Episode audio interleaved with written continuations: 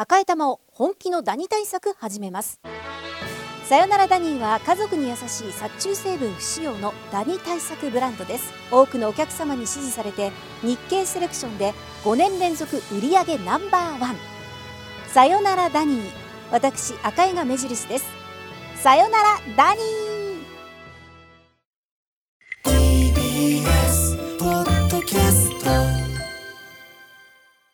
時刻は6時30分になりました。5月31日水曜日。TBS ラジオキーステーションにお送りしているアフターシックスジャンクション。パーソナリティの私ライムスター歌丸。そしてはい水曜パートナー TBS アナウンサーの日々真央子です。さてここからはカルチャー界の気になる人物動きを紹介します。カルチャートークのコーナーです。今夜のゲストは早稲田大学演劇博物博物館助教の赤井紀美さんです。はじめましていらっしゃいませ。よろしくお願いします、はい、赤井さんでございます。赤井紀美さんご紹介日々さんからお願いします。はい早稲田大学演劇博物館の助教でいらっしゃいます。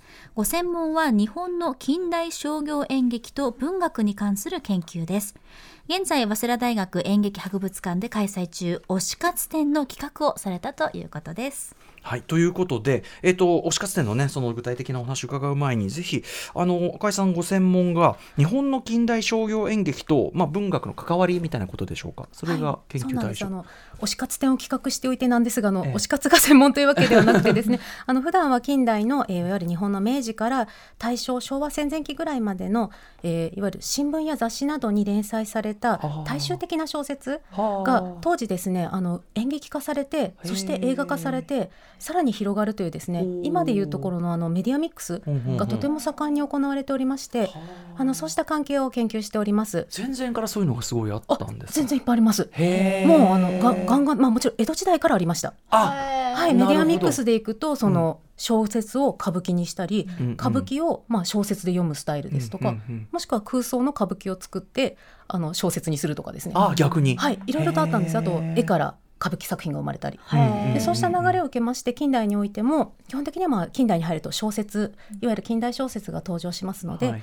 それがまあ演劇化されて、はい。まあ有名なところですと「金色夜叉」ですとか「うんうん。ホトトギス」といったううややっぱり戦前のはいそういう古い作品などになりますがそうした行動はずっと行われてました。なんかその演劇と文学の関わりっていうとなんかそう例えば進撃がすごい海外文学の舞台化したものの日本版みたいなものをやるみたいなそういうイメージで最初に考えてたんですけど、なるほど全然そういうそうですね。むしろあの本当に大衆的な人々がうんうん。たくさんの人が読んで、そしてさらにそれが演劇化されて映画化されて時には観光資源とかですね。うんうん。例えばあの松山で坊ちゃんがおはいはいはい。あのよくありますよね、うん。ああいうのも全部ですねその演劇化とか映画化とかそういうものを経由してはい。有名になって、はい。で観光資源としてまた聖地巡礼。小説に、はい、聖地巡はい礼になったり、もしくは小説がまた読まれるようになったりっていう。はいはいはい今に至るような、まあ、今日今回の推し活ともね。も通じますけど。やっぱりコンテンツがどんどん広がっていく、うんうん。今のコンテンツの使われ方とはちょっと違うかもしれませんが、あの本当にそういうふうに幅広く小説が重要される際とか、まあ、演劇とかがうん。重要されるっていうことを日頃考えております。そちらの話もぜひいずれちょっと、はい、お話詳しく伺いたい。面白いそうですね今度ね、うんうんうん。はいということで改めまして今回は赤井さんが企画された早稲田大学演劇博物館で現在開催中推し活展について。これあの昨日この時間にですね明日のこの時間は、えー早稲田大学演劇博物館で開催中推し活展についてです昨日あのえっというパートナーあの代理でやっていただいた篠原里奈アナウンサーがまあ篠里奈さんそのちょうどまさに自分の推しの話を熱く語っていたところだったんで、推し活展って言った瞬間になんかうげっみたいな なんかぐにゃすみたいなうんがみたいな、なんか、ものすごいは一声反応がすごかったんで、多分彼女も興味あると思いますので、はい、えーお話を伺いたいと思います。赤井さん、よろしくお願いします。よろしくお願いしますお。願いします。Junction. 生放送でお送りしていますアフターシックスジャンクション。今夜のゲストは早稲田大学演劇博物館助教の赤井紀美さんです。改めましてよろしくお願いします。よろしくお願いいしま。すす。ということで、はい、改めまして、うん現在開催中の推し活展ですけれども、うんまず基本的なところからですかね。はい、ということで、推し活展、どういう展覧会なんでしょうか？はい、えーまずですね、まあ、推し活という言葉今非常に広まっているかと思いますうん。もともとはまあアイドルのファンの方を中心に発信された言葉で、そこからいろんなジャンルに広がって、まあ、今や老いも若きも推し活という言葉がうんうん使われるようになったと思うんいですが。つ頃からですかね、こんなんやったのね。最近ですよね。ここに3年急激にという印象はあります。はい推しもゆ推しもゆだよね。そうですね。ねあのやっぱり推しもゆが一番売れた本にあの当時なりまして。からそこからまあいい意味でも悪い意味でもいろんな意味で広がったっていう印象があります。うんうん、で、えー、どんな展覧会なんでしょう。はい。はい。えーですね、まあ、近年広がったように思えるんですがあの当館ですね演劇博物館私勤めておりますがアジアで唯一の一応演劇と映像の専門博物館ということでして、日頃演劇のですね展示をうん。あの多数行っているんですが、まあ、そもそも演劇とか、まあ、広く言えば芸能という分野にとってそもそもファンの存在がなければ成り立たない、うん。観客がいなければ芸能というのははい。一人でやって終わって、うん。そこで終わるんですがはい。さまざ、まなジャンルの芸能日本にはありますが、うんうん。それらはもうその時代その時代のファンが押した結果残っている。確かに。はい、そし確かに。て今も押されていると確かに。いうことなんですね。ですので、まあ、そもそも押す人々の存在はうん。我々が日頃やってる演劇芸能の研究にとっては不可欠というかもううんうんうん。推しなしでは継続できない。そうですね、はい。それ込みでのね。それそう込みでの文化ですそもねうん込みでの文化、もう酸素と一緒ですね。もうあうんのなくてはならないのでそこでまあ近年推し活が流行っていると。うん。でそうするとですね我々はまあ我々のまあ演劇分野に関しては観客うん。というものの存在がいやまあそのままだなと。推し活の歴史はそもそも芸能の歴史でもあるとうんうん。いうところにですね、まあ、思い至りまして、今回そうしたことで観客の側、まあ、いわゆるファンの活動とか営みが見える側のですね、展示を行おうというふうに行いまして。これ。観客論的な研究っていうのは一応これまでもあったはあった？えー、となくはないというところですね、ななかなか正直に言えば進んでいない、えへー近の近代文学の研究ですと読者の方の研究ですね、うん。とか読者の、まあ、読書の需要の形態とかはな進んではいるんですが、ちょっと観客というのは特に演劇に関しては汲み取れないというか、うんうん。そのごく一部の資料でしかそうですね。残ってないとかね。まあ、今みたいにだからネット上になんかいろいろあればいいけどもそういうことをこ言葉にして残す文化っていうのはね、あればどうかみたいな、まあただ一方で今の SNS とかいろんなのに残っているのもこれから30年50年先残っているかこれといえば資料だぞってことをちゃんと実は自覚した方がいいかもしれない。そうですね。なかなか、あの本当に失われている。多うん。分それぞれの時代の人はそれぞれの思いを持っていろいろと発信してたとは思うんですが、やはり資料として残らなければ私たちは研究ができませんので、確かに。そうした意味でちょっと観客の研究というのは一部ありましたが大々的には進んでいなかったという面も実はあります。映画でも何でもそうですよね。実は観客いてなんぼだしその時にどう重要されてたかっていうことは、実はその作品がどうあったかとか密接に関係してるのに、ね。何が求められてるだからこれが作られたとか。なのにやっぱ残った作品だけこう焦点が打たれるって実はちょっとものすごいいびつな構造なのかもしれないですよそう作品ね。の良し悪しだけというのうんうんうん。は実はすごくあの片方の面しか見ていないという、はい、面があります。まあ、その意味でようやくこの推し活というワードが出たことでそうですね。ある意味はい。切り口ができたというか。なかなかで結果としてまあ当館にもファンに関わる資料があるというのはなんとなく分かっていたんですがせっかくなのでと思って調べてみましたら、うん。本当に無名のファンの方々の資料がたくさん収蔵されておりまして、うん。うんあこれは推し活展できるぞとはい。いうことになりましてあの今回本当にですね、まあ、推す側の営みが分かる資料というのを各種、えー時代やですね地域ジャンル様々ですが、うん。それらをもう演劇博物円博コレクションとしておりますが、はい。一堂に会して展示をしております。まさにもともとあったものがこう切り口キュレーションすることによって一つ浮かび上がるナイスキュレーションとかね感じですけどもこれ推し活って日本においてはいつ頃から存在するものなんでしょやはりあの先ほど申し上げたようにもう芸能が多分そも生まれた時からあったとは思うんです、うん。ただやはり記録には残っていませんので我々が文献などで個人名が分かる範囲ですと、えー中世の室町期に時の将軍の足利義満が、はい。えー能の能を大成した世阿弥という、うん。名前だけは皆さん聞いたことあるかと思いますが、はいはい。世阿弥をですね非常に深く愛しまして、うんうん。彼を本当にもう影日向に支援しまして、うんはい。結果としてあの今も残る能という芸能をうん。世阿弥は大成することができました。これパトロン的な活動っていうのもまあ推し活に含まれる。そうですね。これはあの難しいところでやはりあの近年の推し活とパトロンは違うんじゃないかとか、うん。うん江戸時代のものは違うんじゃないという声ももちろんあるとは思うんですが、ただ一方で人や物を愛し応援する、ん。そしてそれがまあ芸能にとって、ええ。演劇にとって、はい。あの作用したということであれば、含めて良いのではないかというふうに考えまして、はい。はい、今回パトロン的な視点ももちろん入れてはいおります。うん、そこから例えばその記録に残ってる範囲で、そういう大衆的なうん。推し活みたいなものの記録が残っててどのぐらいになるんでしょうね。やはりこれはですね江戸時代ですね、江戸時代に最もあの、えー盛んにですねあの演劇として非常に栄えたのが歌舞伎ですが、この時代になりますと庶民の人々がいろいろとですね文化として歌舞伎を愛し、うん。応援した資料がですね本当に各種残っておりまして、うんうん今回の展示でもやはり古いところの時代では歌舞伎の資料を多くご紹介しています。はい。まあ、やっぱだからってそのブロマイド代わりにねいろいろああいうそれこそ浮世絵じゃないかなあったりするわけですもんね。うん。なので、まあ、ちょっと我々もねいろいろ資料を見るうちにちょっとこんなの知らなかったみたいなのがいっぱい出てくるんだけども、えー、と歌舞伎界どんな推し活動がされてたんでしょうか？はい、えー具体的にはですねやはりあの江戸時代というのは印刷技術うん。も木の版木による印刷技術がとても向上しまして、ええ。また庶民文化が花開いたことでたくさんのですね、まあ、書籍ですしあと先ほど言っていただいた浮世絵うん。もこれも木版の印刷になります。はい。でこうしたものがですね本当にとにかく出まして、うんうん。例えば先ほど申し上げた歌舞伎の舞台を映した書籍、うん。やはり見に行けないので、そうみんなが見にあの庶民の文化と言いましたが、うん。すべての人が見に行けるわけではありませんので、うんうん。歌舞伎って朝から晩までずっとやっていて、はい一回歌舞伎に行くのに3日は潰れるっていう疲れたそっかそっかそっか。前の日からそわそわ準備をしてで朝日が昇った時から歌舞伎ってやってるので,、はいはいで1日日が落ちるまで見て、うん。まあ次の日は疲れてると、うんうなかなか大変だったそうで、うんうんまあ、そうしてなかなか見に行けないけれどもあの本を読めばうん。今月やってる歌舞伎が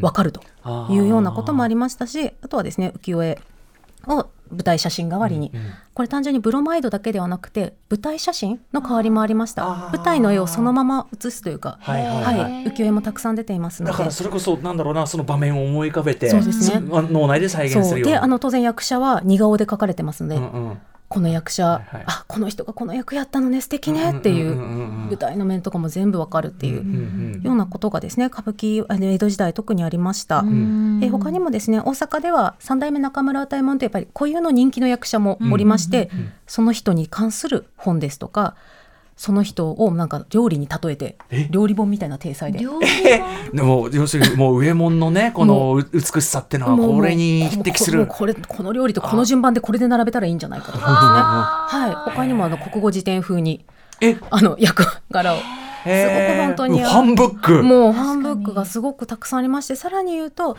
ファンブックだけで本人に関する本ではなくてそのファンたち、うん。当時ひいきというふうに呼んでいましたが、ええひいきたちを評価する本評する本というのも出ました。こちら側も。はい、あのそのひいきの、まあ、ひいきの人々が集まってちょっと感激団体みたいなのを作るのをひいき連というふうに言うんですが、うんうん。その連中の人々のあの結構いくつかグループがありましてはい。大阪に、うん。そのグループのあのちょっとした歴史ですとか誰が誰が最初に始めてなんとかファンクラブなんとか支部のそうですそうですファンクラブのスタートは誰で、今誰が継いでいるのかみたいないうものとかですね。はかなり成熟した推し文化っていうか、ある感じですねこんなのねね。きっとね。面白はい。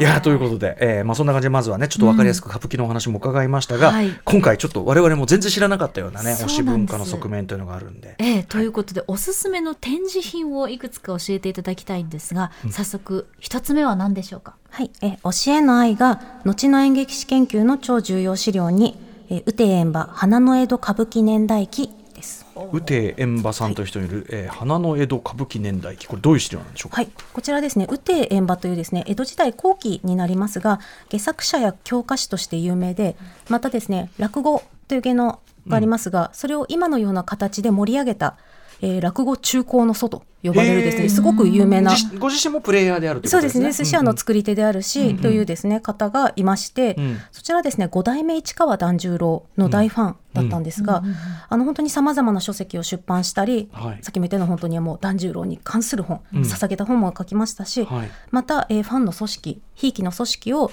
えー、見ます連というですね、組織を作ってー、本当にもう五代目團十郎からまたその子供までとですね、うんうん。子供孫までと一生懸命ですね支援した方なんですが、この人ですねえ花の江戸歌舞伎年代記というこれはあの書籍になりますが、はい。えー代々の市川團十郎を中心として、うんうんそこまでの歌舞伎の歴史についてはいはい。詳細に書いた本、で、まあ、一般的にこの演劇史と呼ばれるものなんですが、実はこれがまとまった演劇史としてはおそらくですね、先駆けと言いましょうか、最初と言ってもちゃんと通史的にそうですね。はい。体系づけられて、まあ、要はもう本当に五代目團十郎に関する本当にとか團十郎に関する記述が多いので、うんうん。もう推しに捧げる演劇史を自ら書き下ろし、ね、しかもご自身もアーティストでもあるってあいうところはね。そうですそうです本当に。だから僕とかもあれだろうね。後世の人が。この人はそのラップっていう当時流行ってた音楽のあれでなんだけどそのアイドルというその文化の推しでこういう本出してますみたいな。みたいな。だからどっちが本業だったかみたいな感じに。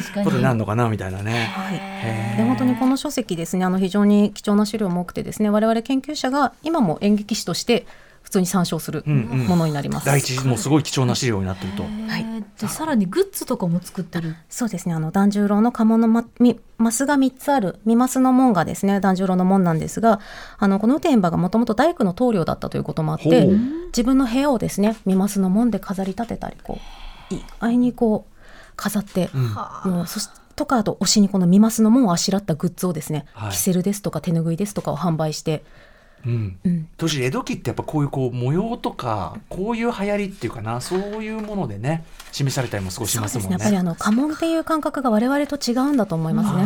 私たちにとってはあのたまに着る着物の柄だと思いますが、うん紋っていうのは、うんうん江戸時代というのはその人柄とか身分というのがうん。家に表されているので、うん。紋を見ればその人がどういう人か分かるとうんすごく身近なものだったと思うんですね、うんですので推しの紋を身につけるのはもう本当その人そのものを身につける、はい。もそれいいそれいいこあの許されてることだったんですか？うそうですね許され、うんうんうん。そう今私たちよその家の門つけてはいけないとかそういうものはありますけど、特に、うんうんまあ、もちろん武士がそれをやってはダメだと思うんですが、まあでもなんとか命みたいな感じに見えてるわけね、多分ね我々その当時の人から見れば。あもう好きなんだねって、うん。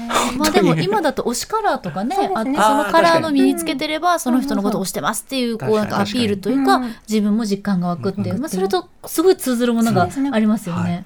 さあそんなね、えー、雨天まあその非常な貴重な資料ともなったという花の江戸歌舞伎年代記、えー、さらにおすすめの展示品ぜひお願いします。なんでしょはい、えー推しと一緒に舞台に立った時に使った赤い頭巾う。推しと一緒に舞台に立つ？それできるんですかそんな？これがですね、まあ、これはあの大阪のですね特有の、えー文化というかですね、あのであるんですけどこちらですね赤い、えー大阪に各種その先ほど申し上げたようなひいきの、まあ、はい。集団がいくつかありまして、うんこれが結構ですね4つぐらい著名なものファンクラブ、うんうん。まあ、個人のファンというよりはあ。もうその歌舞伎そのものを推すあその愛好者団体はいはいはい。みたいなものがでちょっとライバル関係にありまして。うんうんうん。熱いですね。そうなんです。うんでそれぞれがですね、まあ、どううまく押すのかというか、うん。演劇とか歌舞伎と関わるのかっていう時にですね、え大阪にだけ顔見せと呼ばれる1年の際あ顔見せ自体はと江戸にもあるんですが、うんうん大阪の顔見せ1年の始まりにあの、まあ、この1年このメンバーでやりますよといううん。ご紹介の行事があるんですね。うんうん。そこで大阪だけはそのひいき連中が舞台に上がってこのですね赤いちょっと筒状の長いですね、ええ。ー帽子をかぶりましてそしてきらびやかな衣装に身を包んで自分たちの自作の歌やですねなどを披露して、うん。この1年よろしくねっていうこの座組でやりますよっていうとかあと江戸から来たあの、はい。役者をお押すためにですね。うんうん「いいでしょこの子」って言って。えー、ファンするという。ファンっていうかだからもうなんかファンとパトロンと応援フ団ととでかつ舞台にも関わるというですね、うんうんうん。あの制作者側にも食い込むというですね。なんかちょっと先進的ですねある意味ね。作り手とファンがもう境目がちそうょっと。なんですこれは座付き引き合わせというちょっと大阪に固有の行事なんですが。えー知らなかった、はい、そしてその資料がこのたまたまななぜか10日にありまして、帽子が。赤い頭巾。そういうことなんだねはい。ちょっとじゃあ時間も迫ってきたんでもう一個いきましょうか、もう一個おすすめ展示なんでしょうか。はい、えー推しが尊すぎて人形まで作っちゃった 森律子さんの等身大人形。これはもうビジュアルインパクト抜群なやつ。はですね。はい、ぜひ本当に見に来ていただきたいんですが。これは何でしょうか？はい、えー明治44年に、えー日本初の西洋劇場ですね。西洋式の劇場である帝国劇場が建設されますがこちらのですね女優の育成所からですね出発した、まあ、日本の創創期の女優の一人である森律子さんのうん等身大の人形150センチです、なります。ファンファンが作った？ファン一応私どもの中ではファンからご本人に送られて、うん。で,、えーで森律子さんがお持ちだったものが太平洋戦争中に燃えたら困るということで当館にご寄贈いただいたものなんですがこの人形ですねあの生き人形と呼ばれる幕末に生まれましたあの、本当に生きた人形そのままを模す人形。今で言えば分かんない蝋人形みたいなもう本物に見えるようなうそうです。ね。マダムタッさらにソマダムタッソーでもさらに蝋人形よりも毛とかがですね一本一本もう精巧に作られている。け要するに植毛してあってまつげまで植えてあって、です。しこのあの肌もですねすごく生きてるかのよういなや。あのこう頬のめ赤さとかが。ちゃくちゃ多分その森さんのお顔そのままなんでしょうね。そうですね。ちょっとしたこの顎のね、うん。あのちょっとたるんだ感じたるみとかも。これさでもさいやいやすごいですよ造形物としてはすごいよ。でもこれをさ 作ってさ本人に送るってちょっとそうなんですよ。重い怖い、うんそのなぜ送ったっていう。作るまではまだわかる。わかわからなくもない。まあね自分の所有物としてね。ね。確かに確かに。理想の人うんうん。を愛し思っていたい。でもなぜかそれをご本人にお渡しした。ででこれは森さんからそはい。の寄贈された、演劇博物館にご寄贈いただきました。やっぱり保存もねこれ大変そうでしょうからあね。のもう今の技術では修復がなかなかできませんので、確かに。はい、そうか。だからそう考えるともちろん技術としてもすごい単純にものとしてもすごいし、推し活のある意味行くとこまで行っちゃったっていうかちょっとやばいぞっていう。そうですね。あのこれを見たあのやっぱり来館者の方が私たちも負け負けてらんないねって、燃えちゃった 推し活もっとしなきゃねって。いうことをおっしゃってました。アートの域まで行っちゃった推し活って感じですね。他にもね、ちょっとあのファンの方寄贈の人形系というかね、そういうのも、たくさんの手作りの人形品、うん。多数ございます。念がこもったやつがね。念がこ。もった。ただ それも全部あのスターの方が持ってていてくださって、うん。そこから当館にご寄贈いただいていますので、うんうんうん大事にねして大事にしてくださってたんだなと思います。はい、えーでちょっとねお時間も迫りましたね最後に赤井さんから見て今回の推し活展として、えー人々にとってこう推すというね。活動どういうものだっていうふうに見えてきてしまいましたやはりまあこと演劇とか芸能とかそのジャンルから見る限りはある種の普遍性を持つ、あの非常にですね変わらない部分がとても多いなと感じます、ですので推す人を推して愛するというのは私たちの営みとともにずっとあったんだなと、まあ、非常に私たちの歴史そのものと関わっているんだなというふうに感じています、あのアートとかパフォームとか見てなんかなんか素晴らしいものを見て、素晴らしいって気持ちをなんかこう表現してなおかつ恩返ししたいじゃないけどなんかでもっとこうねあの健やかに活動を続けてくださいませって気持ちやっぱありますもんね。ね、そのそういう形がもちろんそれぞれ時代で形は違うとは思うんですが、うんあのとても長い歴史の中で続いてきたことなんだなと、でまたですね今回あの今推し活の今ということで今皆さんがどう感じているのかというのをアンケート取ったり館内でですね実際付箋で書いていただいたりしていますが皆さん本当にですね深く考えてただ楽しく推してるんではないいろいろなことをですね考えたりあの向き合っているんだなっていうことを改めて感じました。それもまたね次世代の資料に間違いなくなるわけですからね。それも本当にやっぱり失われてしまうものですので、もう本当にごく一部の方からの声でありますがこうやって残していく。そうすれば数十年後にあ推し活ってこういう動きだったんだっていうことに気づいてくれる研究者がいるかもしれない、はい。そう考えて今回このようないろいろな試みを行っています。素晴らしい展覧会だと思います。改めてじゃあちょっと展覧会概要をね、はいおさらいしておきましょうか。改めまして早稲田大学演劇博物館まで8月6日まで開催中となっています1期は6月の6日まで2期が6月の8日から7月の4日まで3期は7月の6日から8月の6日となっております開館時間は10時から夕方の5時まで火曜日と金曜日は夜7時までとなっています入館無料ということですから目撃せよって感じですね、これはじゃあ期ごとにちょっと展示も少しずつ変わるという感じですかね。はい少しずつうんえー最後に赤井さんからもぜひお知らせことなどお願いします。はい、ありがとうございます。ぜひ、推し活展に来ていただいて、また皆さんのですね、今の声を残していただければと思います。また、同時開催で演出家劇作家の佐藤誠さんの展示も行っていますので、推し活展に、あの、お立ち寄りの際はこちらの展示もぜひご覧ください。はい。ということで今夜のゲストは早稲田大学演劇博物館助教の赤井紀美さんに、えー、推し活展お話を伺いました。赤井さんありがとうございました。またよろしくお願いします。ありがとうございましたはありがとうございました.